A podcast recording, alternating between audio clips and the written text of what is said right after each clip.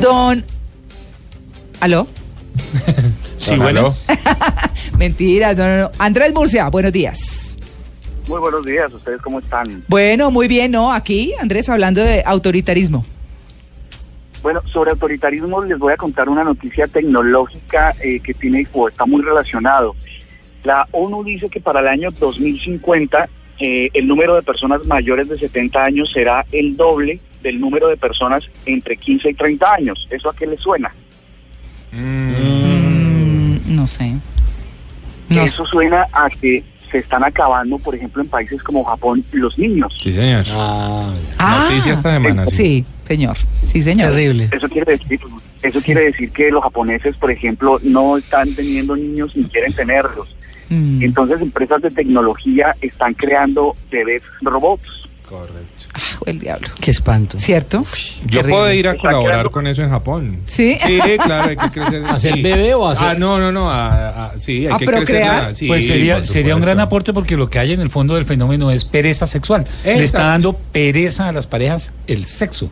Tema para otro programa. Sí, señor. Hola, sí. Sí, señor. Sí, porque están, están concentrados es básicamente en monetizar la vida y en hacer uso, por ejemplo, del teléfono y el teléfono móvil. A esos les llaman solteros parásitos o, o hay otro otro otro concepto que se llama falta de inmigración. Mm. Lo que está diciendo Juan Carlos, eh, Mm. vaya a, a hacerle cariñitos a la Sí.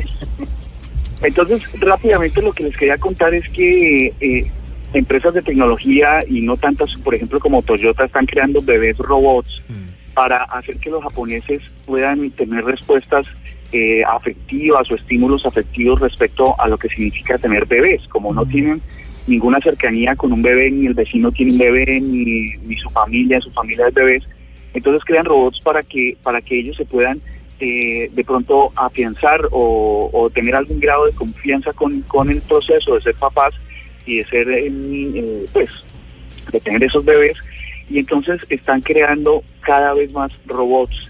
Eh, hay una, un dilema ético que supone estas, estas prácticas y es que los robots sirven para que los para que ellos quieran hacerse papás pero ¿y qué pasa si ellos en vez de querer hijos se enamoran de esos robots o sienten ese ese valor paternal o maternal pero no del ser humano pequeño sino del, del robot de la máquina Bueno.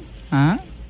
Oh, ¿no? entonces qué tal qué Ah, tal si qué tal si entonces eh, qué tal si entonces eh, hablando de, del autoritarismo y tal eh, la respuesta del robot que aprende porque eso es lo que hacen la inteligencia artificial aprende al papá aprende a hacerle caso tal y entonces eh, la respuesta del papá hacia esos robots también es eh, ser regañón o ser eh, o a- imponer tareas tal y el robot le empieza a copiar Mm. entonces, eh, podría ser que la, ese proceso de la familia o del aprendizaje se vea sustituido para 2050 por máquinas. Bueno, pues eh, vean ustedes. Bueno, Murcia hizo la tarea juicioso. Sí. Oiga, 400 dólares cuesta el robot que sacó, no sé si fue Toyota, bueno, no estoy muy seguro quién fue el que lo sacó, un robot muy chiquitito que eh, tiene reconocimiento de voz, que parpadea, E- es un bebecito que uno monta ahí al lado de la silla del carro, lo que sea, y responde muy bien, ¿no? O sea, creo que la ¿Conversas con él? Sí, conversa uno con él y responde, muy, muy creativo el tema. Eh, su rostro tiene un sistema de, de adaptación facial a los estímulos.